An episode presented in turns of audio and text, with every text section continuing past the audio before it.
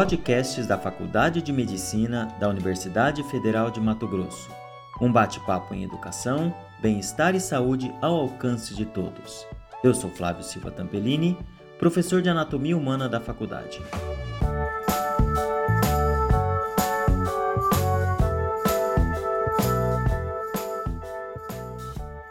Hoje daremos pontapé inicial nos podcasts da Faculdade de Medicina da Universidade Federal de Mato Grosso.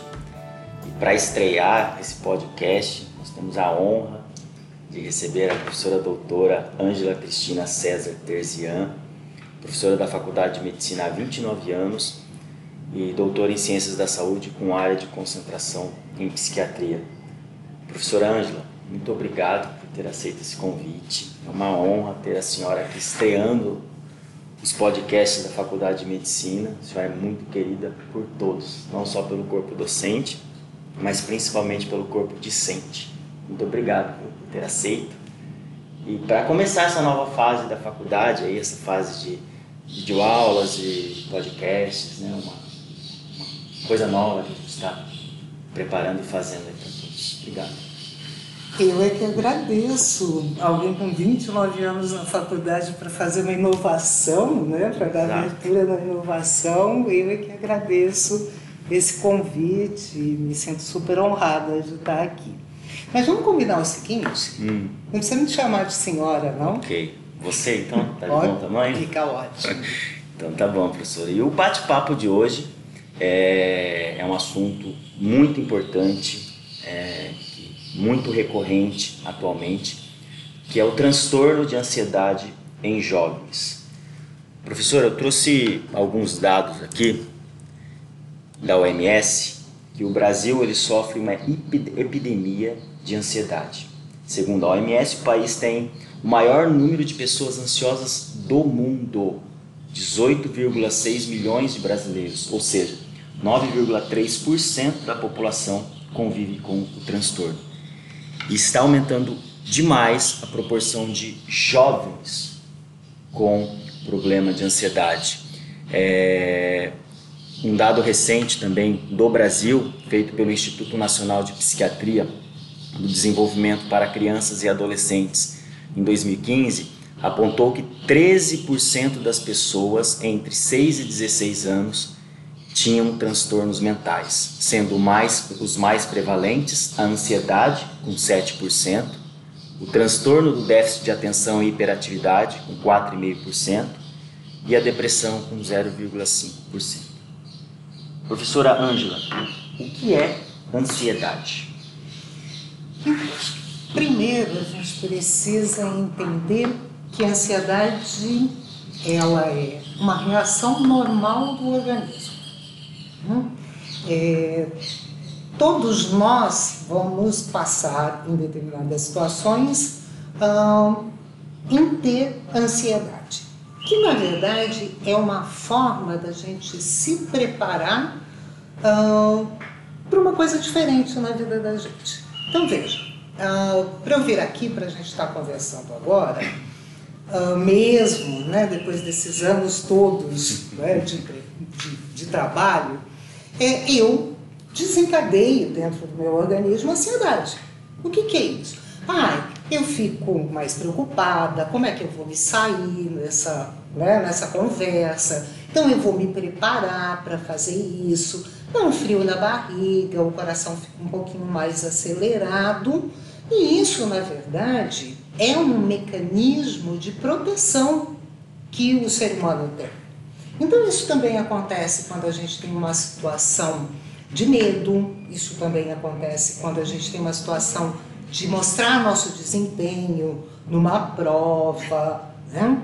Mas, se a ansiedade estiver dentro de um determinado limite, isso é positivo. Então, até um determinado ponto, a ansiedade é boa, porque ela nos prepara, ela nos deixa mais atento, mais ligado na coisa.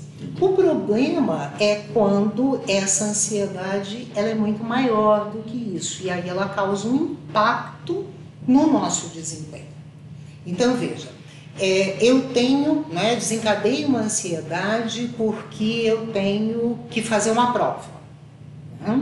Só que essa ansiedade é tão grande, né, ela desencadeia uma série de é, reações orgânicas né, em mim, como por exemplo a taquicardia, a sudorese nas mãos, é, é, o aumento do trânsito intestinal, que antes da prova não consigo fazer a prova porque eu fico no banheiro o tempo todo. Uhum. Ou então ela é tão intensa a minha ansiedade que ela bloqueia, ela me dá um branco em termos da minha memória, da minha atenção. Então o que, que acontece? Eu não consigo desenvolver né, aquilo ao que eu estava me propondo. Essa ansiedade é patológica. Essa ansiedade causa prejuízo. E isso está cada vez mais comum na população. Cada vez mais comum e cada vez acontecendo nesse nível patológico mais cedo. Né? A gente, antigamente, a gente dizia que a ansiedade era uma doença de mãe mais idosa, que ficava lá preocupada no telefone tocar, né? que tinha era aquela mulher que ficava o tempo todo preocupada se, filho, se os filhos estavam bem, se o marido estava bem, se o telefone ia tocar dando uma notícia ruim. Né? O telefone tocava, o coração dela já disparava. Então, a gente tinha os quadros de, de ansiedade patológica eram em indivíduos mais idosos. Isso já há algum tempo vem mudando muito. E o que a gente vê hoje é uma concentração de ansiedade patológica ou o que a gente na psiquiatria chama de transtorno de ansiedade, né? então uma doença, né? em, numa, na população cada vez mais jovem. Então, realmente, a gente tem uma epidemia de transtorno de ansiedade em indivíduos muito jovens. Né? Tão jovens a ponto do dado que você disse, de começar isso aos 6, 7 anos de idade. Isso está cada vez mais frequente. Né? Cada, cada, vez mais frequente. Cada vez mais os jovens estão, estão desenvolvendo esse transtorno. Estão tendo sintomas disso cada vez mais cedo e cada vez com maior prejuízo. Né? Veja, é um título terrível a gente ter. Né? O país mais ansioso do mundo. É assustador. Né? Se a gente antes tinha o Brasil, os brasileiros como pessoas alegres, pessoas uh, de bom humor, pessoas tranquilas, hoje a gente carrega né, esse título. Quase 10% da nossa população vai se enquadrar em ter um transtorno. Né? Então não é só aquela ansiedade porque eu vou encontrar com o namorado, porque eu vou fazer uma entrevista de emprego. É uma ansiedade que permeia a vida do indivíduo e atrapalha a vida do indivíduo. Professor, eu acho que essa pergunta ela, ela é bem ampla, né? mas quais são as principais causas desse tran transtorno? Acho que nos dias de hoje né, a resposta é muito ampla, né? É. cada vez mais. É, quais são as causas? muitos fatores. Uh, então, assim, se a gente. Né, começando, a gente tem um fator genético. Né? Existem estudos que mostram uh, que existe uh, uma genética do, dos transtornos de ansiedade. Então, né, pessoas que têm pais com transtorno de ansiedade, avós com transtorno de ansiedade, vão ter uma maior probabilidade de também desenvolver esse transtorno. Existe uma outra hipótese de que o transtorno de ansiedade também seja causado não pela genética, mas por modelagem. Né? É, se eu sou criada né? se eu sou cuidada por alguém que é ansioso, eu vou aprender um modelo de comportamento ansioso. Né? É, então, esse é um outro fator também. Né? Então, se a gente tem mais pessoas ansiosas, a tendência é que a gente ainda tenha mais pessoas ansiosas vindo aí. Né? É, então, esses seriam talvez os dois fatores maiores né? É, a ansiedade ela tem um componente orgânico, né? então a gente tem uma liberação uh, de substâncias monoaminérgicas, com toda uma, uma ativação uh, de eixo de hipotálamo, hipófise, adrenal, aumento de cortisol, né, aumento de adrenalina, noradrenalina no sangue. Então a gente tem todo um componente biológico, orgânico. Né? Mas a gente tem um componente que é social. Né? Hoje a gente tem uma exigência de desempenho muito maior do que a gente tinha anos atrás. E essa exigência de desempenhar adequadamente papéis vem cada vez mais cedo.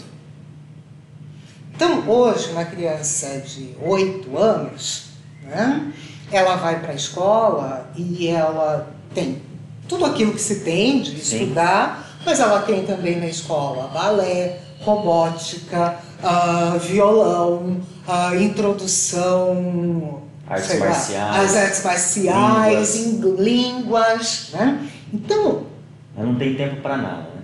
Para nada. Ela tem o tempo de se preparar para ter um bom desempenho. Né? E o mundo em si está cada vez mais exigente também. Então, hoje, a gente precisa de pessoas que tenham diferenciais, a gente uh, né, não é só o comum, não é só o normal. Né? As pessoas hoje é, precisam fazer coisas diferentes. Né? E isso implica em você ser avaliado, em você ter que comprovar um desempenho. E isso gera ansiedade uhum. para qualquer um de nós.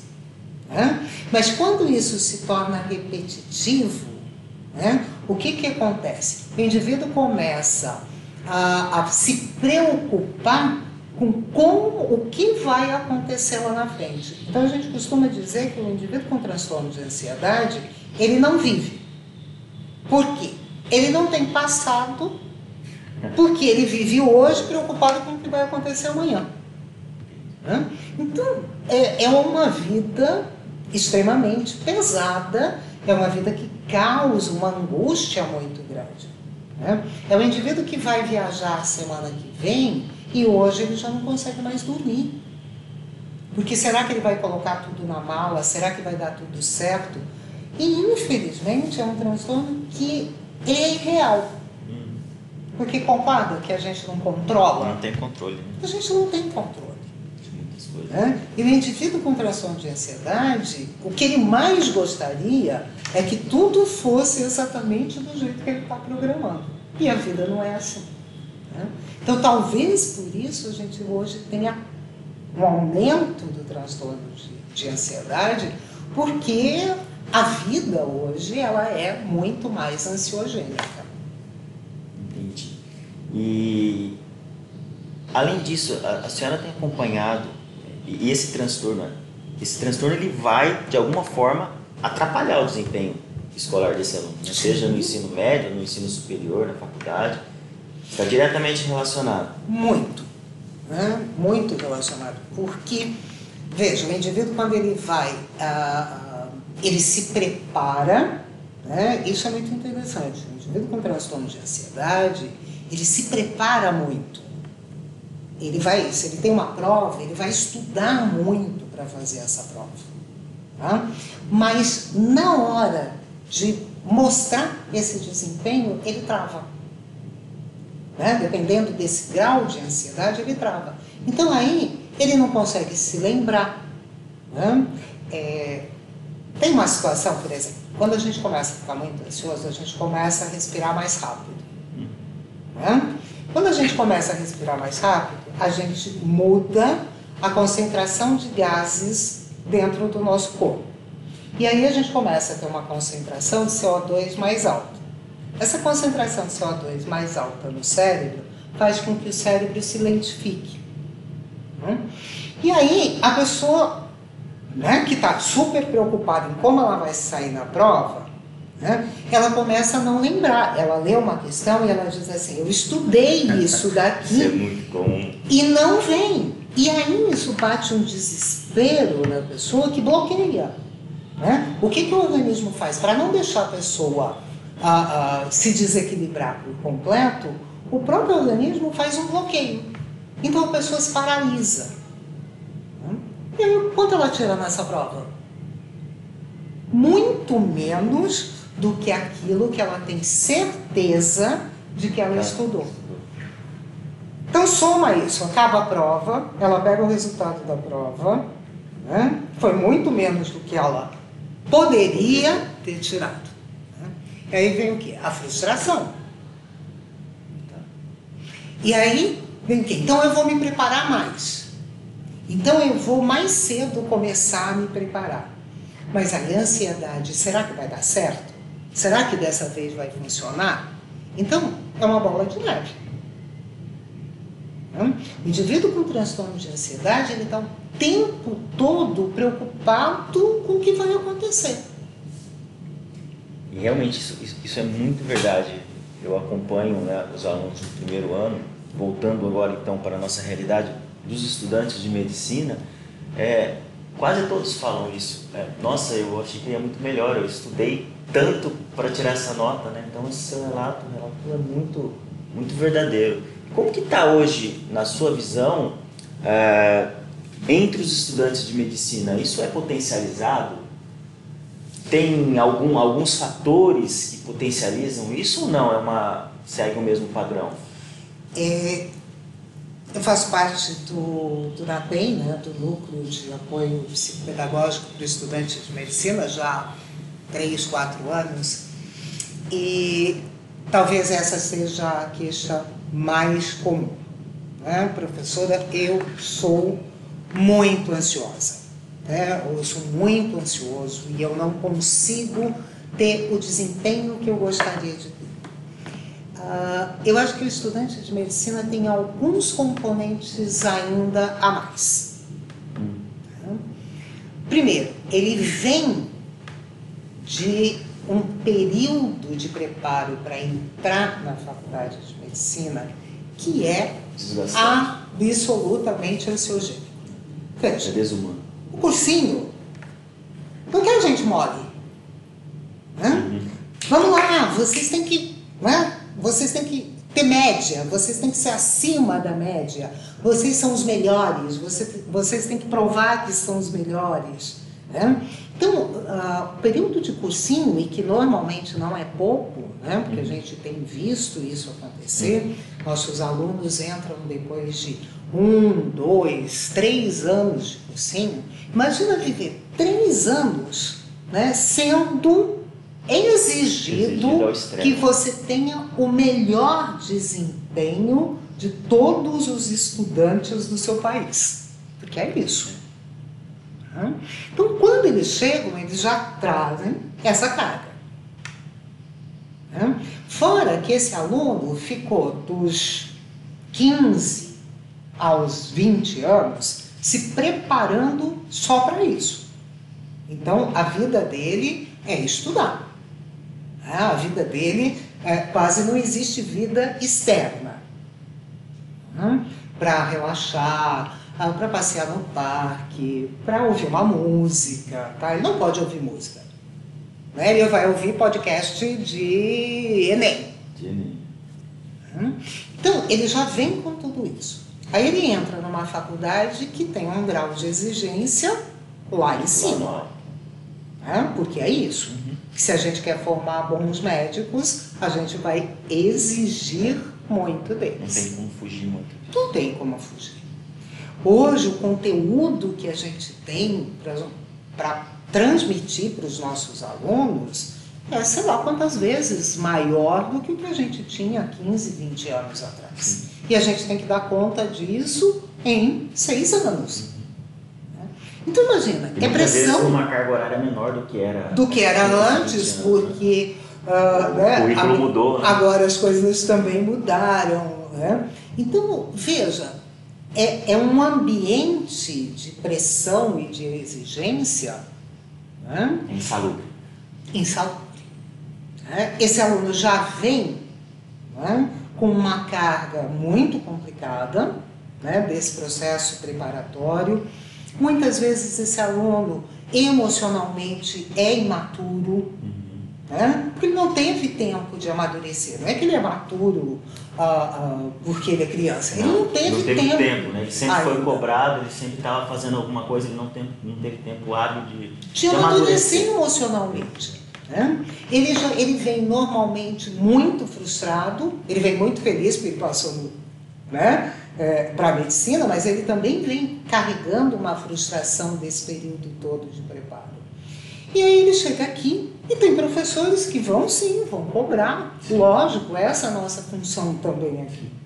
Né? Curso é concorrido, curso é, é, é pressão. Muitas vezes os professores cobram. Cobram, e não, é, não são só os professores. Entre os alunos existe também um processo de competição. Muito grande. Muito grande. Muito grande. O aluno de medicina, ele, ele veio de um processo extremamente competitivo. E ele vai continuar fazendo isso aqui. Então, junto a tudo isso, a gente tem um caldeirão né, pronto, pronto. É, né, para transtorno de ansiedade. E é isso que a gente vê. A gente passa no corredor em dia de prova e vê um, dois, três, quatro alunos aos prantos no corredor, né? porque não conseguiu fazer uma prova legal, porque não conseguiu mostrar o quanto sabe. Uhum. Às vezes são alunos que se saem muito bem numa prova escrita, mas não dão conta na prova teórica, né? na prova prática, prática. Né? porque existe um, um, transtorno de ansiedade que chama fobia social, uhum. né? que é um medo excessivo uh, de estar frente à cobrança de desempenho. Então, existem pessoas, por exemplo, que não conseguem falar em público. Né? Então, essa pessoa que tem esse quadro, por exemplo, ela numa prova oral. Ela num vai... seminário da vida. Num seminário. Uma tutoria que muitos. Nós estamos falando de vai... UFMT, mas o Brasil inteiro praticamente usa tutoria, né? Exatamente. né? Metodologia. Ela vai ter uma dificuldade muito grande nesse sentido. Em alguns casos também tem até a frustração do próprio curso, né? De chegar, achar que era uma coisa e é outra.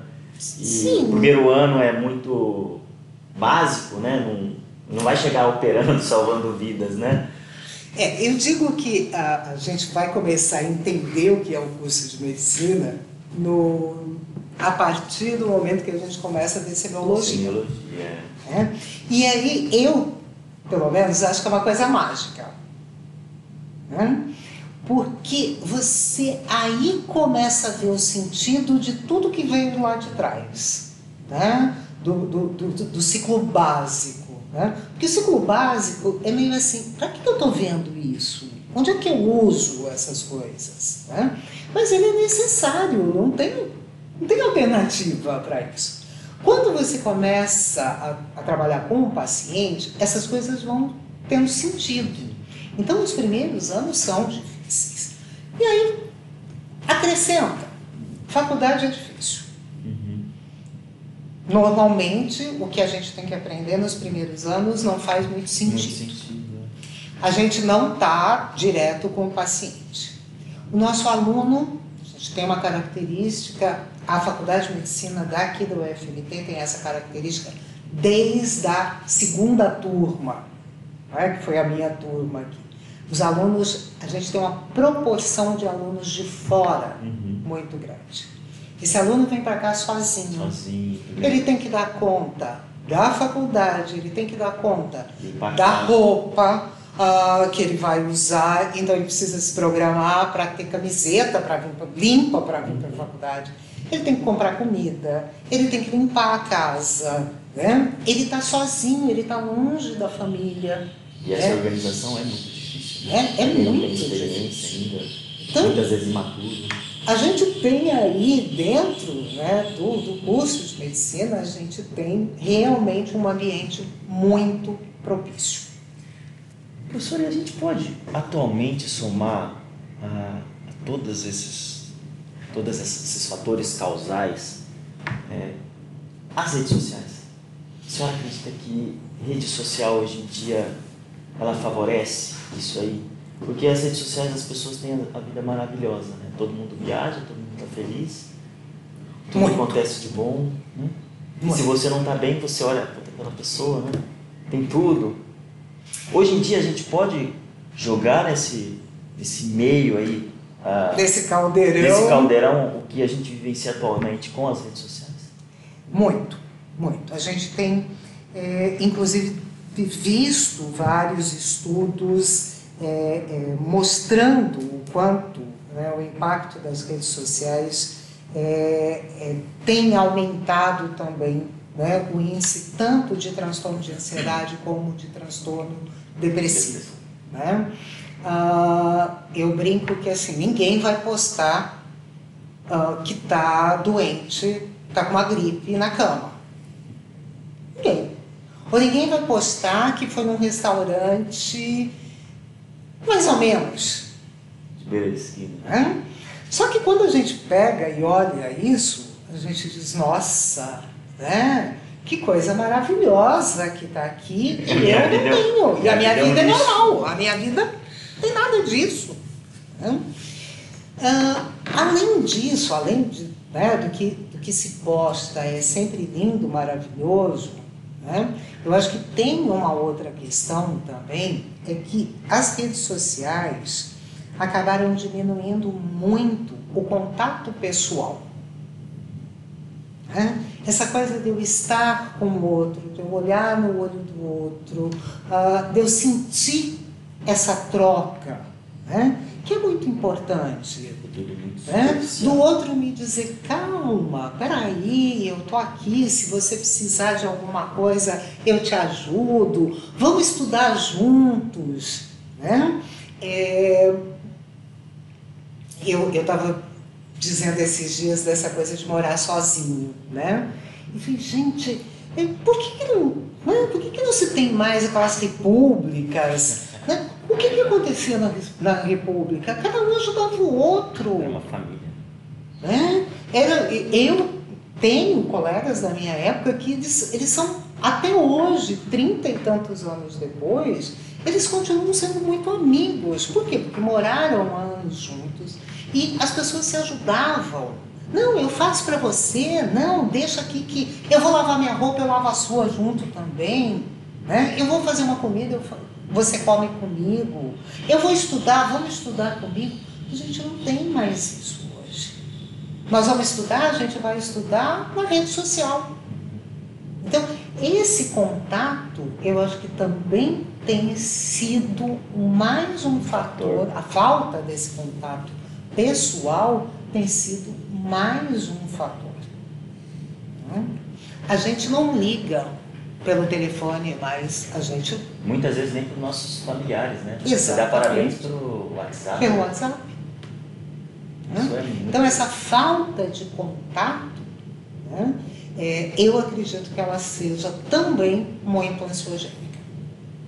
Professora, e o transtorno de ansiedade, se ele não tratado, ele pode evoluir para uma depressão? Eu não sei, existe relação entre transtorno de ansiedade e depressão? Imenso. Hum? Transtorno de ansiedade não tratado é uma das principais causas de ocorrência de transtorno depressivo. né? É, existe uma, a gente chama de comorbidade, né? e é uma comorbidade extremamente comum. Né? Transtorno de ansiedade com transtorno depressivo, né? desencadeando um transtorno depressivo. né? E é, muito, é menos comum transtorno, transtorno depressivo desencadear transtorno de ansiedade.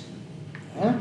Mas a gente hoje, é, falando em tratamento um pouquinho, a gente tem muito cuidado em propor tratamentos os mais variados, né? não só medicamentoso, mas a gente tem várias estratégias de tratamento, é, propor um- o mais cedo possível. Para quê?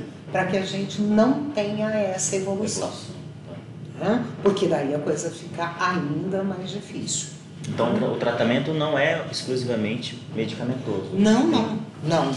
Ah, até pelo contrário, Ah, principalmente para jovens, né? O tratamento medicamentoso ah, ele, ele se faz quando o impacto na vida do indivíduo é muito devastador. Aí você faz o tratamento medicamentoso porque é mais rápido né? e ele tem uma efetividade bastante grande. Mas o tratamento ele começa por hábitos saudáveis de vida. Né? Aprender a, a organizar o tempo. Né? Aprender que a faculdade é muito importante, mas também é preciso fazer um esporte, fazer uma coisa gostosa, né? É, então, ter um hobby, ter uma atividade de lazer, né? é, entender que é necessário sair com os amigos e se dedicar a essa, a, a reunir esses amigos, né? É, sei lá, ouvir uma música, uh, vai por outros caminhos no sentido de aprender a respirar. Então, meditação, uh, mindfulness, uh, técnicas de relaxamento. Né? É, às vezes, a pessoa com transtorno de ansiedade, ele é ansioso, né? ele não está ansioso, ele é ansioso. Aí a psicoterapia, no sentido de aprender a lidar melhor uh, com, esse, com essa tentativa de controle da vida, também é muito importante. Né? E quando a coisa chega num, né, num impacto maior, a medicação é muito possível de ser utilizada. Eu gosto muito de tratar transtorno de ansiedade em jovens. Né? É, Lógico, como eu sou psiquiatra, normalmente eles me procuram quando a coisa está tá no, né, no, limite. no limite. Mas é, nenhum dos meus pacientes jovens faz tratamento só medicamentoso. Não? Todos eles, porque eu digo assim, o medicamento vai ajudar, vai bloquear a ansiedade durante um tempo. Mas eu não vou poder usar esse remédio para o resto da uhum. vida. Então, esse tempo é para o indivíduo aprender a lidar com as coisas da vida. Né? Então ele vai para terapia, ele vai para meditação, para a hora que chegar o tempo protocolar do medicamento, a gente tirar o medicamento e o indivíduo está preparado né, para enfrentar. Para se adaptar. Exatamente. E eu gosto porque o resultado é muito positivo. O jovem enfrenta. Né? O jovem é, ele é diferente do indivíduo mais velho que diz assim, ah, eu sempre fui assim, não vai ter jeito. O jovem diz, não, não, vamos lá, é assim que é para fazer, eu vou fazer. E o resultado é muito satisfatório. Bom, poxa, professora, muito obrigado pelo bate-papo esclarecedor, pela conversa, como sempre, muito agradável. Obrigado mais uma vez. Eu agradeço muito novamente obrigado. essa oportunidade e esse carinho. Imagina. Gostamos muito da senhora. E você, né? Obrigada. Obrigado.